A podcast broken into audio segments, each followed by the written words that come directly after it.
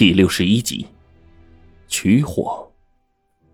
蓝色火焰如风，从绳的一头猛地一窜，就上了大桃的身。我们顿时看见了不可思议的一幕：大桃的手被那火焰一烧，整个快速化为灰烬。由于速度太快，直到他整双手化成了森森白骨，大桃依然是毫无知觉。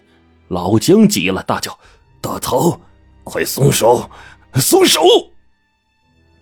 痛感瞬间而至，大桃突然像是被万箭扎心一般，疼得惨叫声此起彼伏。救命！江爷，救我！江爷，救我！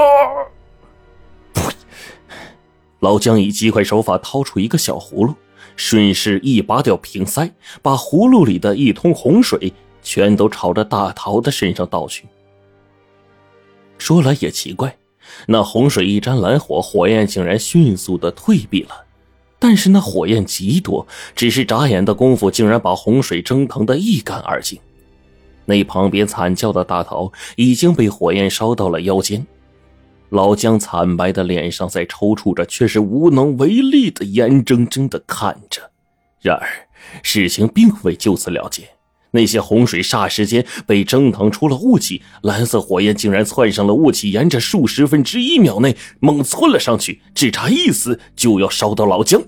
哎，老姜此刻简直是自身难保，他往后拼命的一个纵跳，顺势将手里的葫芦一扔，那个火苗直接以极快的速度窜上了葫芦，瞬间烧成了灰烬，又朝着老姜烧去。姜爷，快跑！一直跟在徐队身后的两个小伙子里面，一个平常冷冰冰的家伙捧了一把泥沙，朝着空中火焰一扑，顺势极快的向后翻滚。我们所有人都往后退，那蓝色火焰终究被这一扑稍微阻挡。老姜真是堪堪的躲过了这致命的一击。再反观刚刚那捧阻拦了火势的泥沙，直接被烧成了鲜红的岩浆落地，发出了滋啦滋啦的声音。江爷，江爷！大桃最后惨叫两声，蓝色火焰已经上脑，只是瞬息，原地就只剩下一副骨架轻轻坠地，化作了满地的骨粉逝去了。方才还在我们眼前有说有笑，大桃小桃一个比一个逗，可现在看到他们俩被火焰转瞬烧成灰烬。我心里是一阵惋惜，更是觉得恐怖而不可思议。原来，我们村子里竟然有这样一处诡异的地方，这竟是之前从未察觉到的。大桃身体化为了骨粉，再无动静的那一刻，崖下的小桃早已经没有了声息，崖上的蓝火没有了依附之物，便也再也烧不过来，就此熄灭了。老姜冲上去就要捧起大桃的骨灰，嚎啕大哭，赶紧被黄队和徐队两个人拉住。老姜咬着牙看着面前的悬崖，半晌说不出话。徐队叹了口气：“哎，大桃、小桃是老姜的亲外甥，他一辈子无儿无女，就两个外甥，还在这次给……哎呀！”我也是叹了口气，也只能说两句节哀的话。我们几次拦住老姜，那蓝色的火焰温度早已经超出了人们的估计，顷刻间把泥沙烧化。此刻地上那堆骨灰的温度可想而知，谁敢去碰呢？老姜蹲在地上沉闷着，连续抽了好几袋的烟，整个人表情木然，一直盯着崖口，不知道在想些啥。不多时。众人只是觉得这附近温度忽然越来越高，不知道为什么，我跟黄队竟然开始出汗了。难道是那火焰又窜上来了吗？有个年轻小伙子惊了一声，他赶忙往这个崖口上跑，我们却看到了极不可思议的一幕。但见整个崖底明晃晃的一片，看得不真切。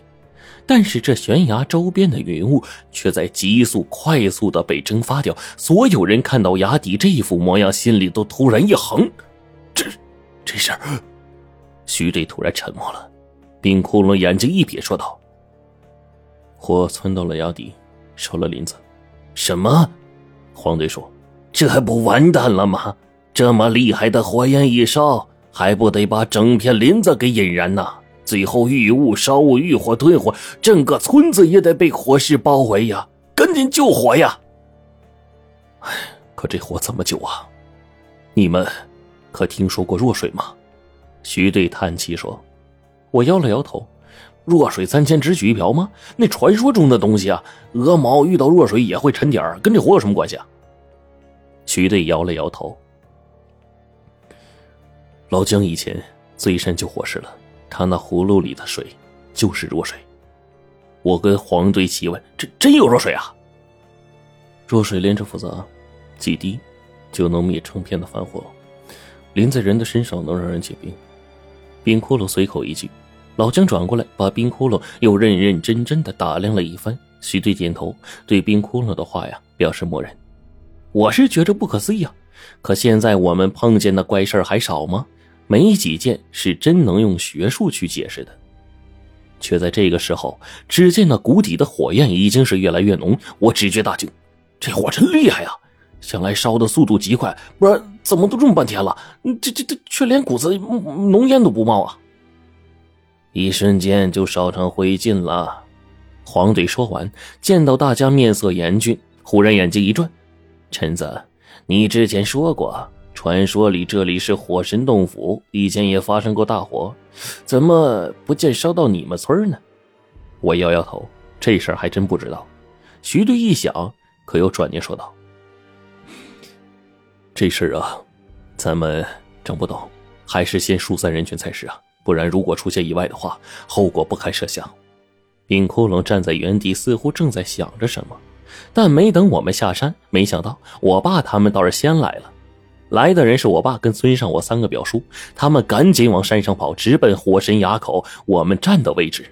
徐队一见我爸他们来了，就急忙说：“罗主任，赶紧把村里疏散一下，这里火势太大，现在蔓延急剧，如果烧到村子，就大事不好了。”我爸摇头说：“不要紧，不要紧。啥叫不要紧啊，罗叔？这些事儿啊，我们没法跟你说，还是赶紧疏散人群啊。”黄队赶紧跟我爸说，没想到我一个表叔倒是先开口了：“火是蓝色的啊，见啥都烧，是吧？”我们全都一愣，呆滞的点了点头。我就怎么也想不明白，为什么我爸他们会知道这些事儿啊？没想到我另一个表叔轻描淡写的说：“你们勘探队六个人，还有两个不会被火神爷拖走了吧？”我更是吓不掉了一地呀。老姜还没回答呢，我爸却抢先说：“哎，你们放心啊，这火烧不到村儿也就一晚上功夫。你你们怎么知道啊？”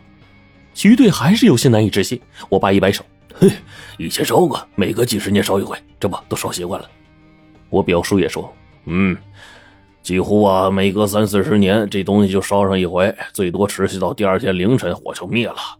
那些年呐。”我们老祖爷活着的时候啊，管这叫火神爷炼火。哎，说火神爷睡醒了就吐口火出去吸吸烦气，真没想到啊，让你们勘探队给遇上了。哎呀，这都快三十年了吧？上次烧火的时候，咱们几个跟老祖爷来看来着。呀哈，难得的很呢。哎，今天晚上啊，你们几个能看一出好戏了。我爸说完，徐队他们都问：好戏？什么好戏啊？哎，晚上你们就看到了，这一烧崖底的云气就给蒸完了，晚上就能看见火神爷往回收火呢，那场面叫壮观呐！哎，就今儿晚上，再错过就再等三四十年了。就，我表叔害怕耽误我们办事而后补充道：“这火呀，来得快，去得也快，你们放心啊，你们勘探队啥的，这个这个全都耽误不了第二天啊，你们照样上活啊，对吧？”今晚这奇景可不得不看啊，说不定还能见到火神爷呢。我被他们说的玄玄乎乎的，倒是黄队跟着徐队呀，他们拿不定主意。反正今儿这火烧的这么旺，也就没办法再继续下去了。人要是再失足掉下去，那就算是一个重大损失啊。我们决定晚上跟我爸他们一起看看所谓的奇景，或许还能发现下面的秘密，这也说不定。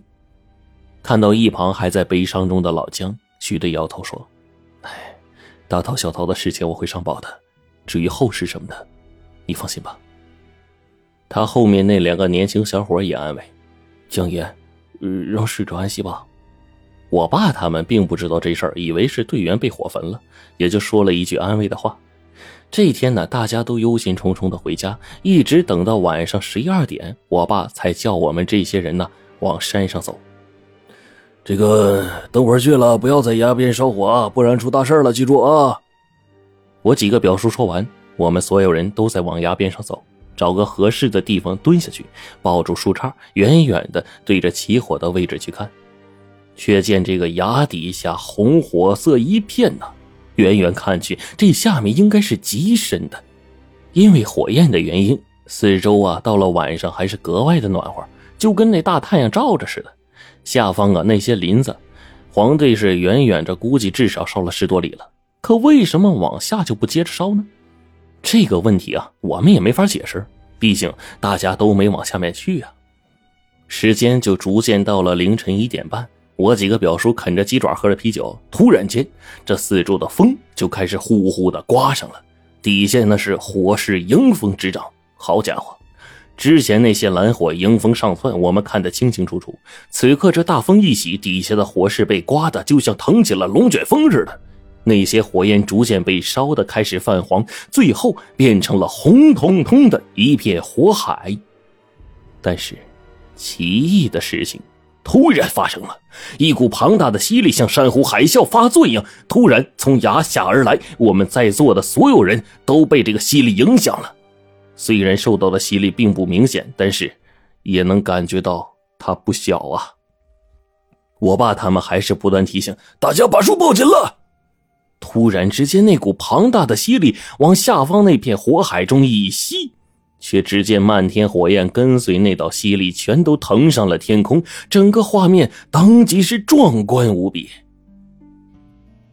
夜空下，数十上百条烧得通红的火龙，大大小小几十米甚至近百米长的火蛇等等，全都跟随那些吸力飞起。吸力突然一收。众多的火蛇犹如惊犀牛眼一般，全都朝着一个方向汇聚，直直钻入峭壁上一个庞大的深洞当中，爆发出了剧烈的声响。